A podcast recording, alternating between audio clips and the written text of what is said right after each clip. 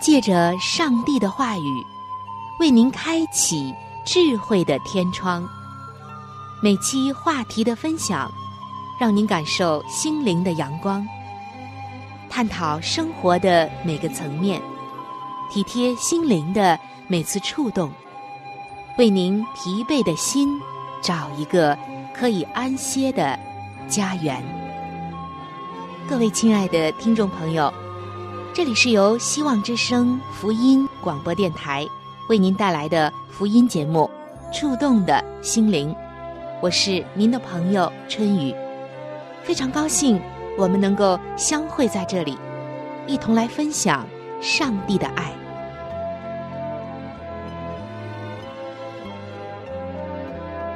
各位亲爱的听众朋友，在上一期的节目中，我们进行了亲子专题的分享。分享的内容是儿童时期所需要的心理营养素。因为太多的父母亲可能比较注重物质上给孩子的营养，但是却忽略了孩子所需要的心理营养素。上期节目我们说到，一个孩子从出生到童年期的结束，每一个阶段都需要什么样的心理营养素，并且也看到。这些营养素对孩子的一生是多么的重要。它会奠定孩子人生的方向，而这个时期所接触和吸收的东西，也将直接的影响和导致他们日后的选择、性情、脾气、前途和幸福等等，是孩子从被保护的状态走向敢于承担。敢于独立的一个基础和前提。那么，今天我们将要来分享圣经中几个成功的典型人物，从这些典型人物中来学习如何给成长期的孩子提供心理营养素。在圣经中有几个成功的典型的人物，那就是耶稣、约瑟还有摩西。当然。不仅仅只有这几个，但是我们今天主要来分享这三个人物。如果把这三个人物的成长和我们上期所谈到的儿童期成长所需要的心理营养素相对照，你会发现真的很有趣，也很准确。他们的童年和我们前面说的儿童期所需要的心理营养素基本上全部相符。我们先来看摩西的童年生活。在摩西出生的那个年代，就注定了他将拥有不平凡的一生。从在水中被救起的那一刻，完成了他人生中第一次的身份转换。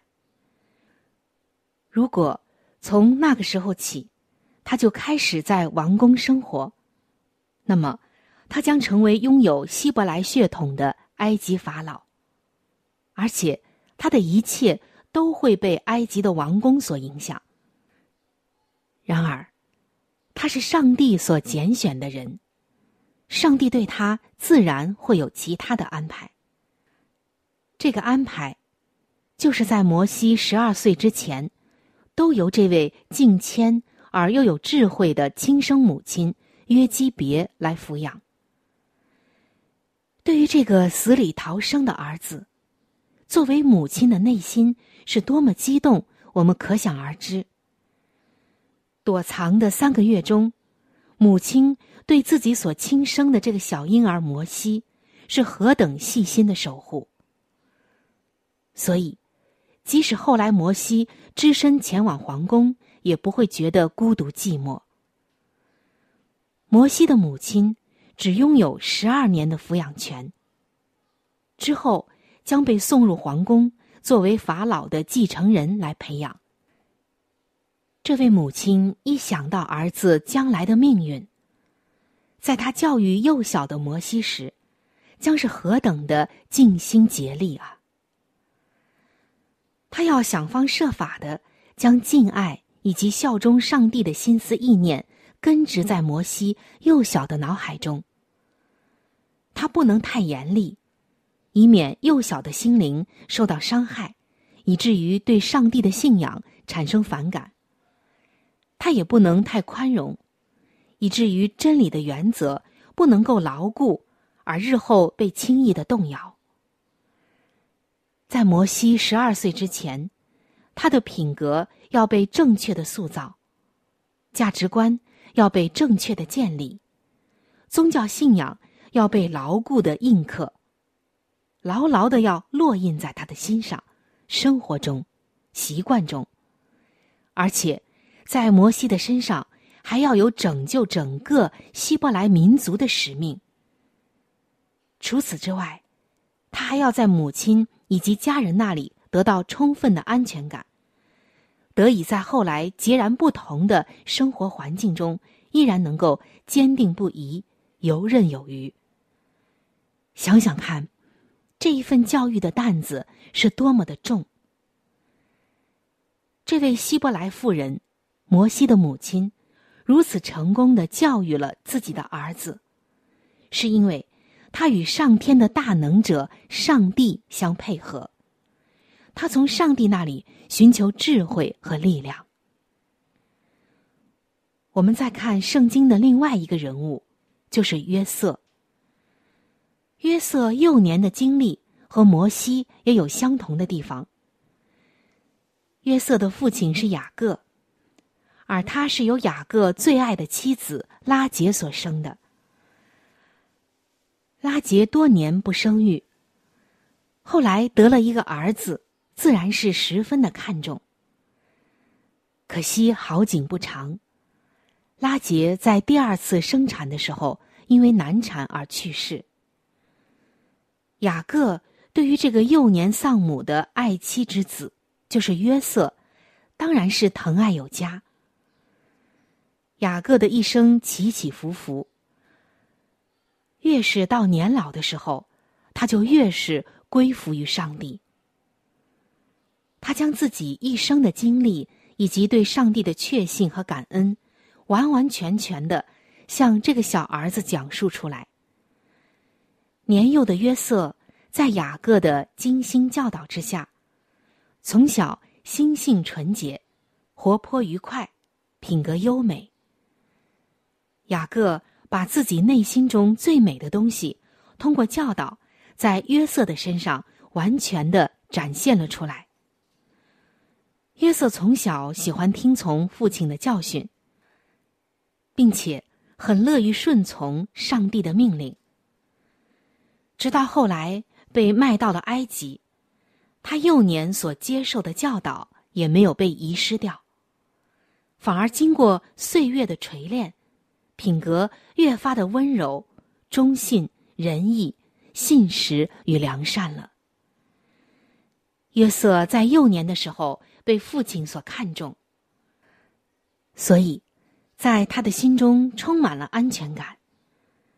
而且，因着父亲的影响，他始终坚信上帝与他同在。因此，即使在各样恶劣的环境中，他也能得到。最好的成长和发展。说完了约瑟的经历之后，我们再开始谈一谈耶稣的童年生活。在圣经所记载的所有女性当中，最伟大的就要数耶稣的母亲玛利亚了。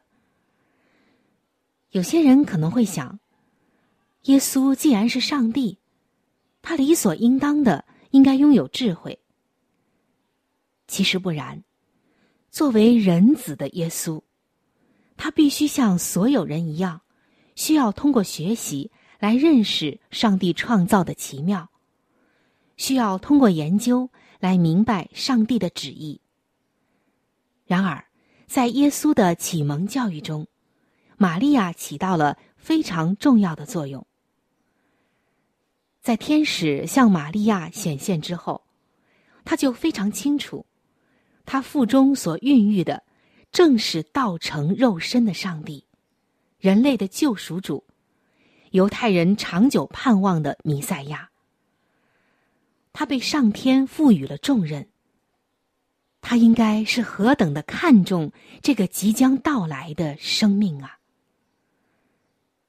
圣经中虽然描述耶稣童年生活的笔墨并不多，但却足以说明玛利亚的教育多么成功。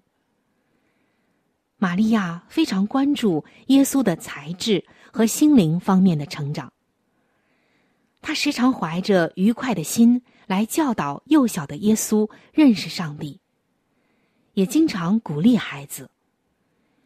虽然生活很贫穷，但是耶稣从小就学会了帮助父母亲来减轻家庭的负担，并且非常的乐于助人。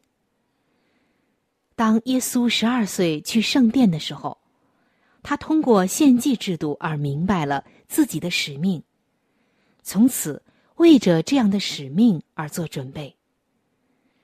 作为孩童的耶稣，他的思想、言语、心思都像孩子。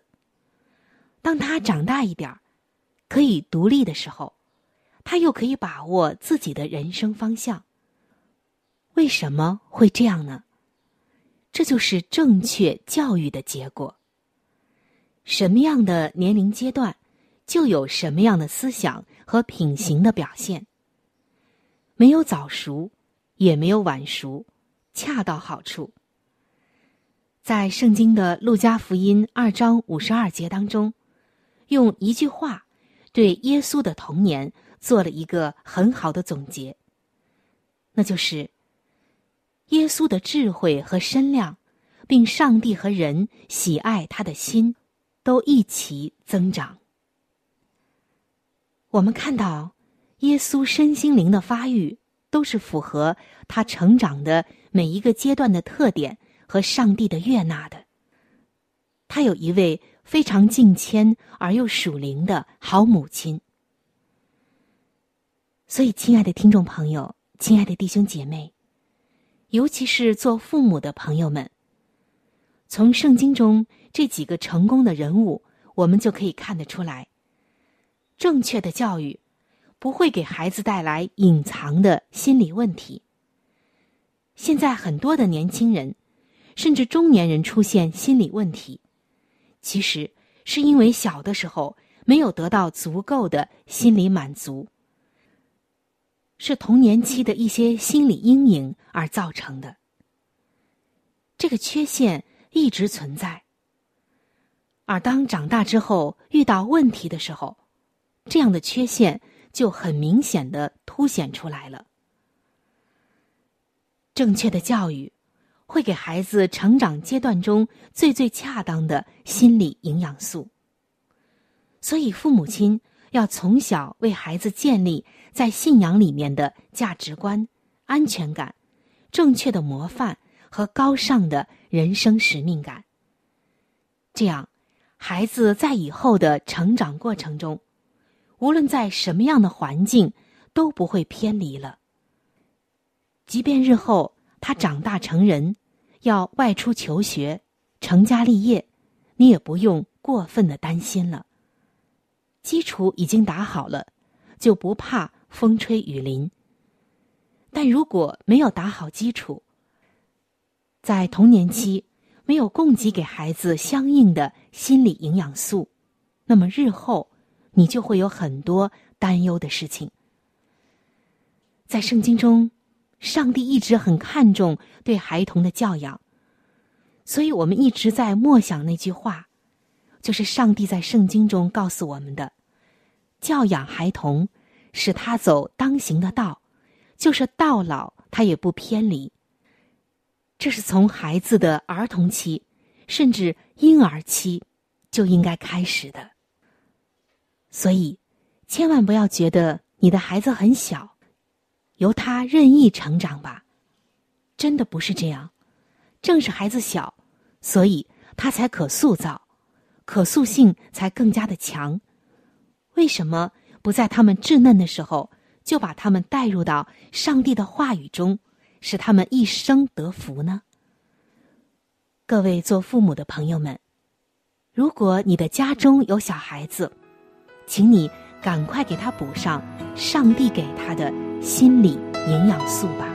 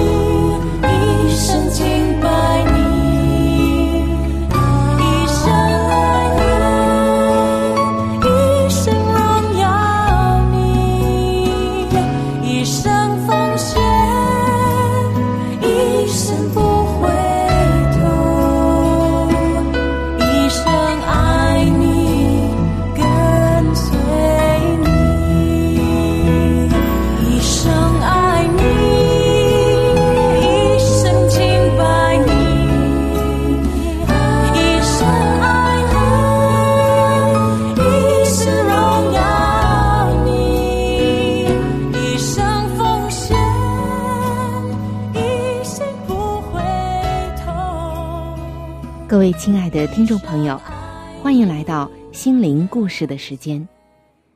今天春雨要和你分享的心灵故事叫做《提醒自我》。一个老太太坐在马路边，望着附近不远处的一堵高墙，总是感觉到这堵墙马上会塌掉，实在是太危险了。所以，每当有人走过去，老人总是善意的提醒说：“走远点吧，那墙快要倒了。”被提醒的人莫名其妙的看着他，大模大样的顺着墙走过去。那墙根本就没有倒。老太太很不高兴，怎么不听我的话呢？几天过去了。人照样从墙边走，墙依然没有倒，而老太太还是不住的劝告着。到了第十天，老太太失望了，她不由自主的走过去，在墙根底下仔细的看看，嘴里面喃喃自语的说：“他怎么不倒呢？明明眼看着就要倒啊！”忽然，只听轰隆的一声巨响。此时，墙真的倒了。老人被埋在了灰尘砖石之中。亲爱的弟兄姐妹，好多的时候，我们提醒自己，远远比提醒别人要难得多。往往我们看别人的问题很清楚，也很清醒。然而，看自己就不那么清醒了。老太太最后的悲剧就是由此产生的。每当看到这个小故事的时候，心中总是很有感触。想想我们自己，是不是这样呢？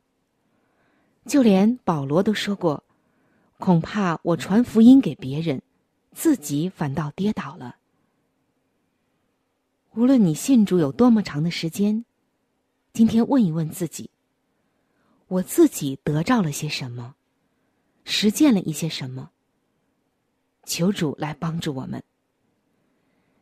圣经提摩太前书的四章十六节说：“你要谨慎自己和自己的教训，要在这些事上恒心，因为这样行，又能救自己，又能救听你的人。”亲爱的听众朋友，春雨常常在工作的时候，也会想到这些经文，想到这个小故事。我希望这个故事能鼓励我，不要犯和老太太相同的错误。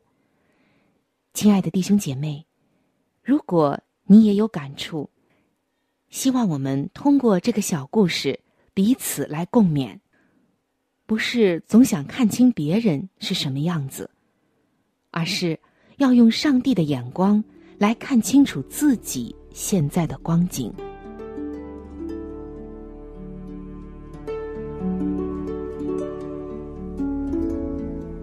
在生命中最艰难的日子里，上帝让我每日和他亲近，经历他的同在。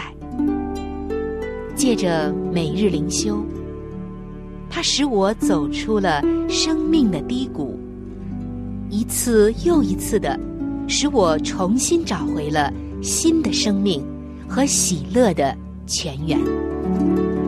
上帝借着每日灵修，来证明他的同在、看顾和关怀，使我与他建立起更加亲密的关系。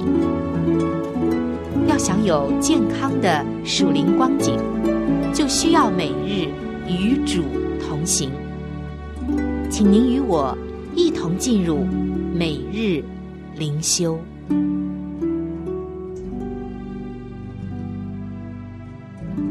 各位亲爱的听众朋友，欢迎来到每日灵修的时间当中。首先，春雨要邀请你和我来一起分享今天每日灵修的主题经文《约翰福音》十六章十三节的经文。只等真理的圣灵来了，他要引导你们明白一切的真理。今天每日灵修的主题叫做。需要引导，听众朋友，位于爱尔兰戈尔韦的圣尼古拉斯教堂，有着悠久的历史，至今仍然是十分的活跃。那是爱尔兰最古老的教堂，而且教堂还以一种非常实际的方式提供引导。原来。这座教堂是城镇中最高的建筑物。高耸的塔尖常常被船长们用作导航的指引，让船只安全的驶入戈尔韦海湾。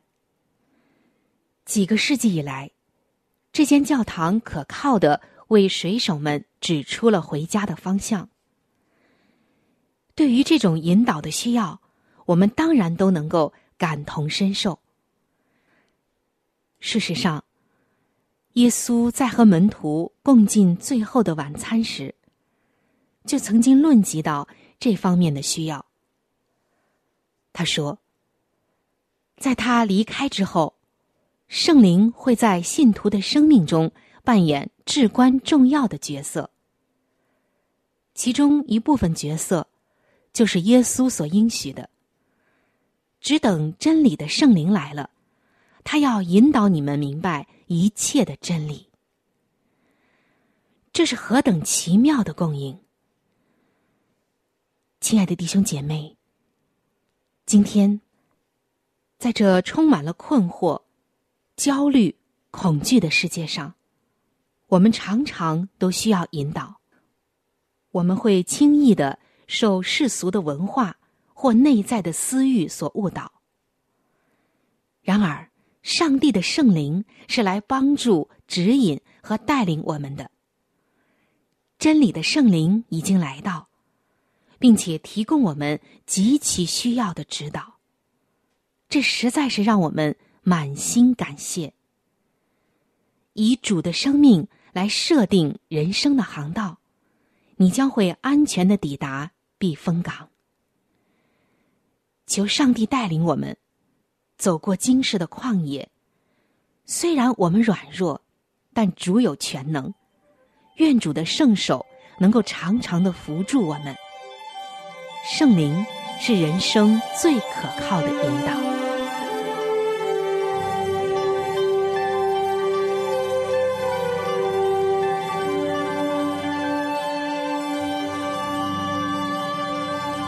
各位亲爱的听众朋友，我们今天的话题就和大家分享到这里了。如果您有什么样的触动，感想，或者是其他的建议、意见，以及美好的经验和见证，在这里我是非常的欢迎您能够来信与我联系。在我们这里有一些资料是可以免费的赠送给您的。除此之外，还有免费的圣经函授课程、要道入门，以及与健康有关的资料。如果您需要，可以来信或者上网索取。来信请寄：香港九龙中央邮政局信箱七一零三零号。您写“春雨收”就可以了。春是春天的春，雨是雨水的雨。如果您是用电子邮件，请记我的电子邮箱。我的电子邮箱是 c h u n y u，就是春雨的汉语拼音。接下来是小老鼠 v o h c 点 c n，非常的欢迎您能够来信或者是发电邮和我联系，可以说一说你听过节目之后的一些感受。或者是索取您所需要的资料。亲爱的听众朋友，本期触动的心灵节目到这里就要和您说再见了。非常的感谢您的收听，下期节目我们再会。愿上帝赐福您和您的全家。